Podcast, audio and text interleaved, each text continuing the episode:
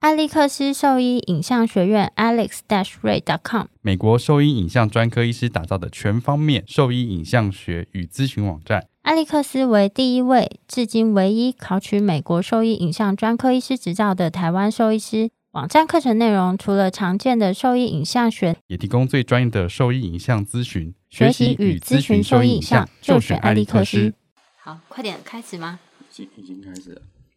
哦，所以刚那些乐色话都进去了。刚刚开始。哦我们好看一下，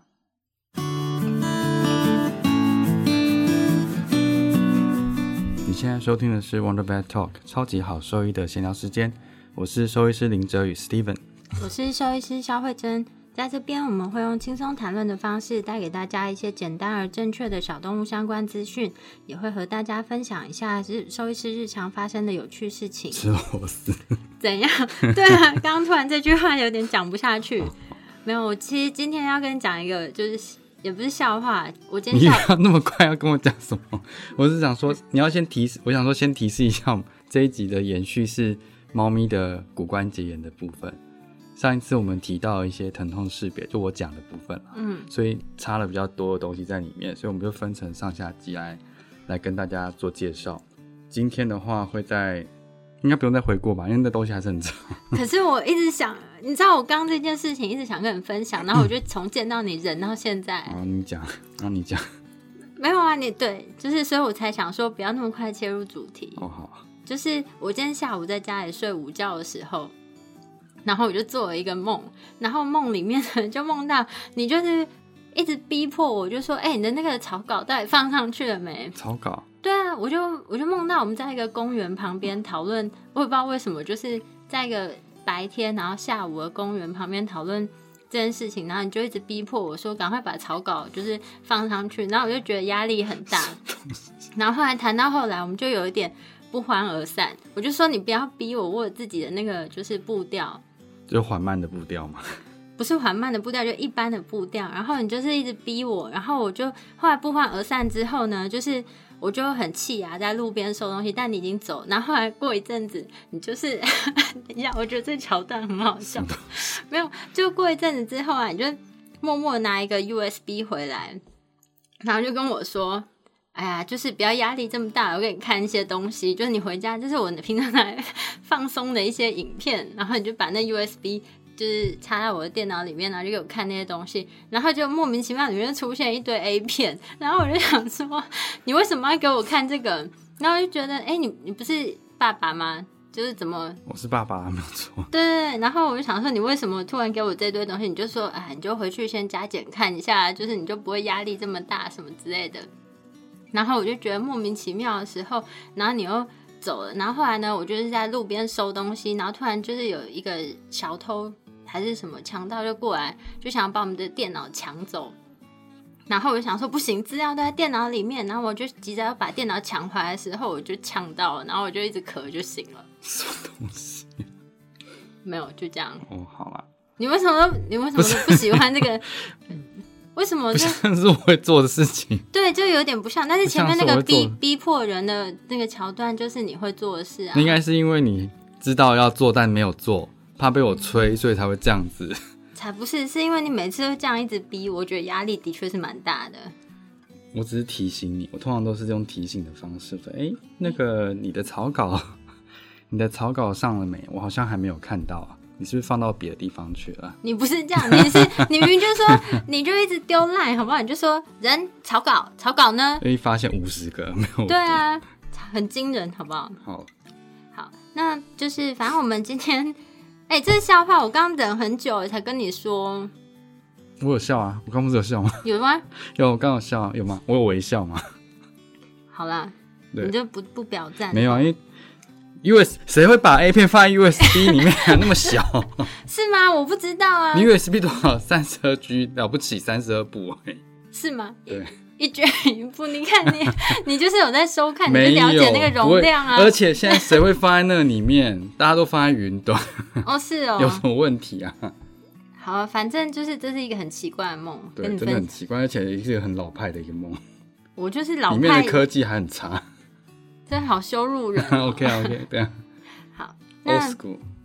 嗯、反正就是今天是要在除了嗯、呃就是我们今天就延续上一次讲到那个猫咪骨关节炎的情况啊，然后那你觉得就是以你临床上看到这些就是老猫老狗的病患啊，就是他们的那个就是发生就是退化性关节炎的比例，你觉得大概是多少？啊猫咪哦，可是我看猫真的看很少，但是每一只猫都有不等程度的骨关节炎都有，我是觉得完全没有完全正常的。那狗的话，就是以比例来看，大概是八八成嘛，差不对多，。差不多。嗯，但但其实你知道，就是猫啊，就是他们去算这个比例的话，其实跟狗的的，就是罹患这些疾病的的比例来说，也是相当的，也是差不多接近八成左嗯右。好像之前诊断出来的比例相对比较低啊，我觉得是就是像之前讨论到，就是说大家对于疼就痛是识别的对敏感度比较差。嗯，然后再来就是猫，平常它没事就躺在那边休息嘛，就是比较难去发现到它有这样子的问题。再来的话就是像，嗯、猫咪的话，它那个退化性关节炎啊，就基本上它的诊断方式跟狗狗是差不多的，它最主要还是要透过就是 X 光片的检查。比较比较大的差异是在于说，就是，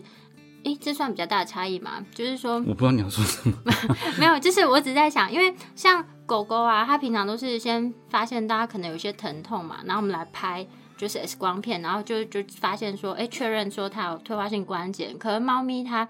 就是它本身主动因为这个跛行啊，或是疼痛来就诊，比例是比较少一对啊，点就是疼痛识别的问题啊。嗯，对，但是但是就是就拍 X 光片之后啊，其实就可以发现说，蛮多的老猫啊，不管是老猫或者年轻的猫，它们其实都有退化性关节炎的情况，而且至少有九成的猫咪，它们在 X 光片底下都会检查出来，至少有一个关节它是有就是退化性的变化。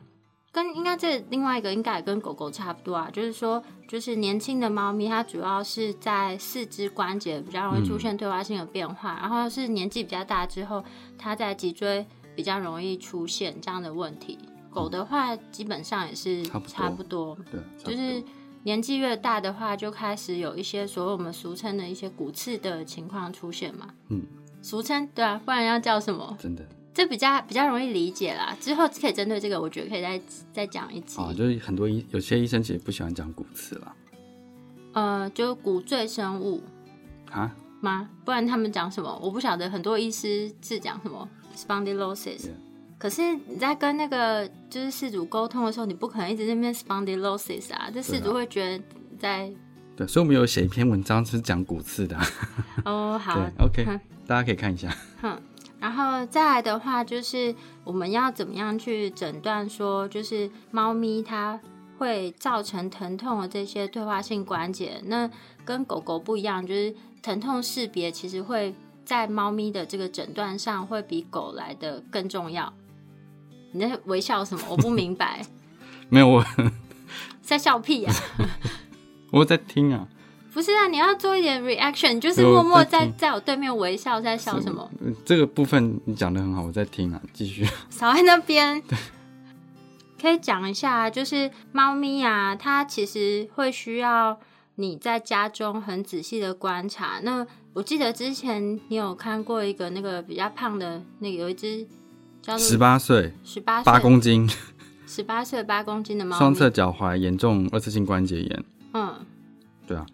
然后呢，就那它一开始来就诊的就是主诉是什么？就跛行疼痛啊，但这已经还有是肿，还有肿啊，脚肿起对啊来，，肿起来。但这是比较明显的啊、你你你有遇过那种就是相对来讲比较不是那么明显的症状吗？你想一下，没有，我只想说观察这件事情啊。我说嗯在、之前我去那个泰国访问的时候，我嗯有看过他们那个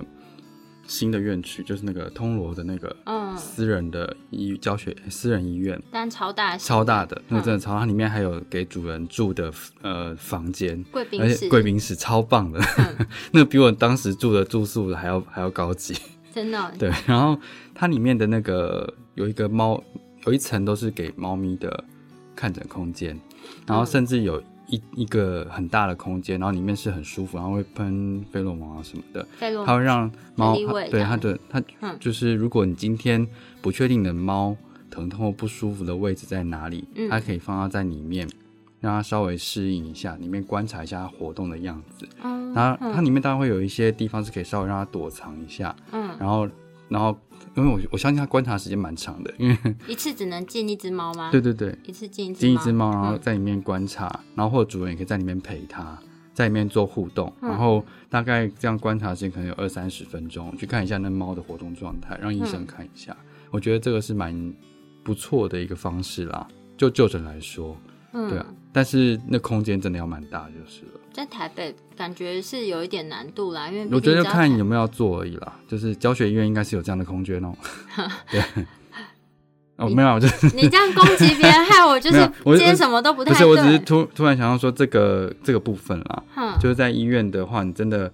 有时候你猫咪很难触诊的出来，因为那些轻那个轻微的疼痛其实很难，因为一个是要么它能够忍，所以你在做这些触诊的时候它是 OK 的；嗯要么就是它其实什么都不能忍，超凶的，所以你摸它，不管它痛不痛，它就不它就是不行。嗯所以有时候是比较困难的。嗯，所以大部分在拍 X 光片，其实都是镇定下去拍，所以依据影像学的检查跟他行为上的观察去做这样的评估啦。嗯，对，我但觉得相对来说没有像狗狗这么简单。但是但是就是这个还是会有一个小小的盲点啦，就是说有时候你影像学下看到有退行性的变化，其实不一跟症定状不一定是嗯不一定正是相直关接的确正是相关的。嗯，这个所以我也知道。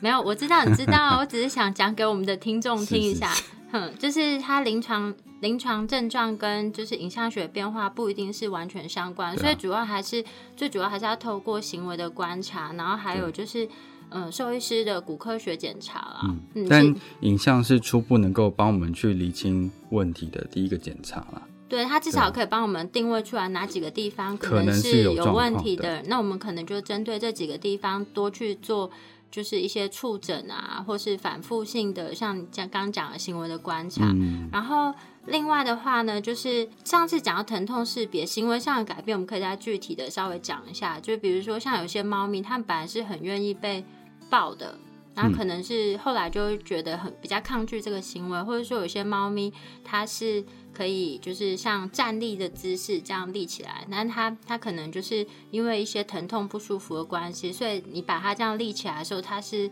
很不愿意。但我觉得这也要看猫的个性，因为有些猫本身就不太喜欢你去操纵它做一些它不愿意的肢体动作。嗯，那但是的确，临床上有看到一些例子是说，就是它。呃，本来小时候是很愿意做这些被站起来的行为，但它是呃后来可能因为在它腰间这个地方有比较严重的退化性关节，在做这样动作的时候，猫咪是会不舒服，它就会闪闪掉。但经过治疗之后，它又再度愿意去做这样子的活动，所以这这就是我们可以去观察比较它的那个治疗前后的差异的地方啊。嗯，大概聊一下说，像猫咪的退化性关节炎，这应该要怎么样做治疗？对啊，应该是大家比较想听。想听前面那个其实比较重要，前面那个是反正疼痛识别出来了，医生确诊确诊了，嗯那这是大部分是双方合作得到的结得果到啊，的结论。那嗯接下来的大家就想要知道说，哎、那我应该要怎么处理，或者是医生医生建议的处理方式是不是适合的？嗯，那一般来说啊，像退化性关节炎，它能做的方式最基本的大概就是保守保守控制啊，就是你维持它的严重程度，尽可能的不要再恶化的太快，因为退化性关节炎，你可以再提一下，就是说它基本上发生了它的状况就是不可逆的，对，不可逆。就退化性关节炎在人来说啊，它就分四个时期嘛。嗯那前期大家在一二期的时候，如果还没有明显骨赘生成的情况下，它是可逆的。嗯但是在后期，如果那个软骨已经受损太严重，已经生成骨赘的情形，它就是不可逆的。嗯，对啊，所以但因为动物它的对疼痛耐受度比较高，所以通常在诊断出来的情况下，都已经是第三到第四期了，嗯所以原则上是不可逆的。那所以我们大概就只能透过一些其他的方式去控制、维持它的程度。对，然后在这边有一个想要呃插播的重点是，通常我们会去区分它是急性还是呃慢性，因为通常它当然是个慢性炎症反应没有错，但有时候它症状突然变明显的话，它是有个急性的炎症反应的。所以在那个情况下，我们会先尽量让这个急性反应、急性炎症反应先被控制下来，然后后面时间是需要用长时间的管控去控，呃，去 manage 就是管理它管的理对对管管理这个疾病。对嗯，就是像这样子的问题啊，我们通常不会说我们治愈它了，我们通常会用管理，可能会是一个比较好的用词啊，因为这个疾病基本上来说就是不可能被治好，除非你就是，就是很前期的、啊 来我们医院换人工髋关 节，那也那就、啊，那就会好了。 就你要换个新 的啦，换个喜好啦， 那就就治是好了砍掉重练，对砍就掉是砍重掉练就可要么就是要么就是砍掉，要么就是换新的。一个程度上，对，对如果以以治愈的话，那这个可能是就是比唯较一解，唯一对唯一唯一解。解，然后那保守控制的话，其实最主要就是刚讲的体重控制嘛。嗯，第一个是他的体态不能是过胖的，什么是过胖？过胖，那我们就从最简单的那个就是体态评分评分来看，然后、那其实就是呃，这个这个有点复杂欸、不过我我之前有写过啦，所以这篇文章也是找得到的，你可以再反复地去看一下我们体态评分的部分。所以一般我们定义太过胖的话，就是以九个级九个级别去区分的话，我们比较不喜欢大概是六以上啦，所以能够控制在五是标准的。但是，一般有骨关节炎的动物的话，我会希望是四或五中间就会是比较正好，常偏瘦一点，这个是对他们关节来说是比较理想的。然后体重控体重控制的话，大概知道就是如果说他们要从一只肥胖的动物，它减重的话，那个比例你大概知道是多少吗？哎、我现在比较想知道是，你知道猫的那个肥胖的比例跟狗的肥胖比例是多少吗？我记得之前好像有一有一篇那个那个报告是这样的，嗯我讲不太记得、欸，你记得吗？猫的肥胖比例，我记得是，我我真的有点忘记了，那就不要提这个话题呀、你为 什么好那为什么要提一个你也不记得，我也不记得啊这的话段，剪掉， 不用剪掉啊。你就留点空白，嗯，就是等一下对，，好，OK。然好后继续接着， 就是，反正如果说是体体重控制的话，呃，猫咪的话是建议是每周减零点五到一 percent 的体重，然后狗狗的话是一到是每周还是每月？每周，每这是周每嘛周，，每周。对哼，然后每狗月这狗样的没有话用，每每狗狗的话是每周一到二 percent 对，差的不多，体重，那就是这个主要啊，其实百分之七十的体重控制还是会跟他的饮食是比较有关系的，所以饮食管理是非常重要 的。对，这就是提到就像我一样。怎么样？你不要再炫耀你减重的 成果就我 了。最就是在这四个月来，其实我没有增加我的活动，但是我有在控制我的热量，我就瘦了，我瘦了八公斤啊。OK，所以我怎样？你你真的很没有嚣张，啊我！只是要强调一下，就是饮食的控制非常重要，对啊，所以可是我觉得你，我觉得你那个饮食控制就是有点太不合理啊！你把那个换算成到女生的基础代谢量，哎、我一天根本吃那样，我会拜晕托倒你在一天路吃上。的热量比我还多，你有什么问题、 啊？你吃太少了。没有，我就觉得还好，我还是很有精神，活动力还是很好。没有，我吃那样会晕倒在路上。 OK，那 保健品呢？保健品，不要这样子跳来跳去。保健品的话，其实选择就是非常多啊。其实不同的不同的保健品，其实它它的主要的一个就是目的性，大概就是提供关节囊液里面的原物料，然后再来就是尽可能去降低关节内发炎的情况。不同的成分，它其实针对的点会有一点点些微的差距，但是就是选择一个家里的，就是因为它不同的产品，其实它做的造型啊，然后口味其实也都会有一点点落差。嗯我觉得就选择家里的。就是毛孩愿意吃的那种就可以了。嗯，嗯，因为就是我觉关得于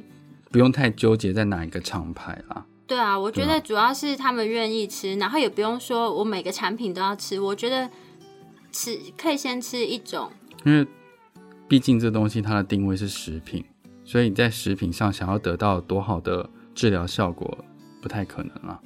所以大部分你可能还是要用多方位的方式去做关节炎的控制，不会只单靠保健品，所以不用太纠结在哪一个厂牌或是多少多要吃到多少剂量这样子。嗯，但我觉得就是虽然有一些研究报告指出，就是这些东西它的就以持证医学方面来看，它可能不一定到很好的效果，但我我们的立场还是觉得说。这东西其实它是可可吃的啊，也没有对什么可以不行啊，吃嗯然后没有什么太大的坏但处，不但就不要神过化它，对，不要神话它，然后不要把不要觉得说它跟真的跟止痛药一样，原则上是没有办法达到那个效果的。嗯，对止痛药基本上它在这个疼痛控制它的角色还是不可取代对，的不可啦。取代。嗯，只是说我们可以透过其他多方位的的治疗方式去减低止痛药使用的频率跟它的剂量，嗯然后达到比较嗯说到好的控制。说到止痛药，在猫就是上次为什么我们要讲到那个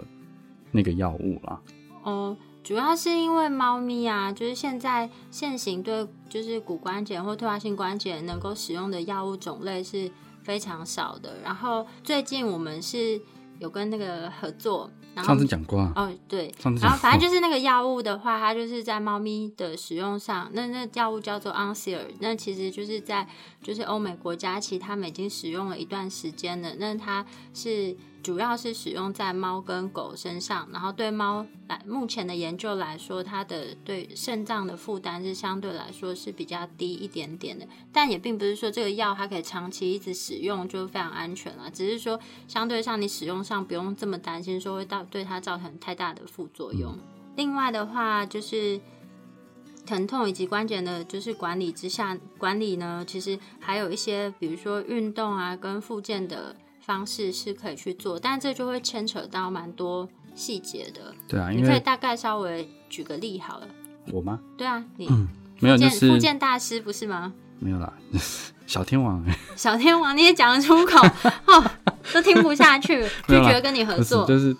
没有，就是其实，在评估上来说会会非常细啦，所以你在设计这这些运动或者是治疗的 protocol，其实要考量的东西非常多。就像同样一个是膝关节关呃膝关节的嗯二次性关节炎好了，每一只猫咪的。呃，条件不一样，例如说它股四头肌的强度，或者是 hamstring，就是后大腿肌群的强度，或者是它的神经反应的问题，或者是关节活动角度，它其实都是不一样的。所以在设计的时候可以到这么细致。那所以不可能在在每一只猫咪都用同样的 protocol、同样的强度，然后同样的方式。那这个其实要经过医生评估之后，教你怎么做。呃，通常我会建议说，在家里可以做到什么程度，然后每一周要进步到什么程度，要这样去做监控才会有效。然后那在家瞎做的那一种，其实尽量不要，因为你有可能还是会让它越来越糟。因为对评估是评估跟诊断其实非常重要。嗯，然后再来就是像嗯这些附件啊，其实运动治疗的目的，它一样是减低它的算是炎症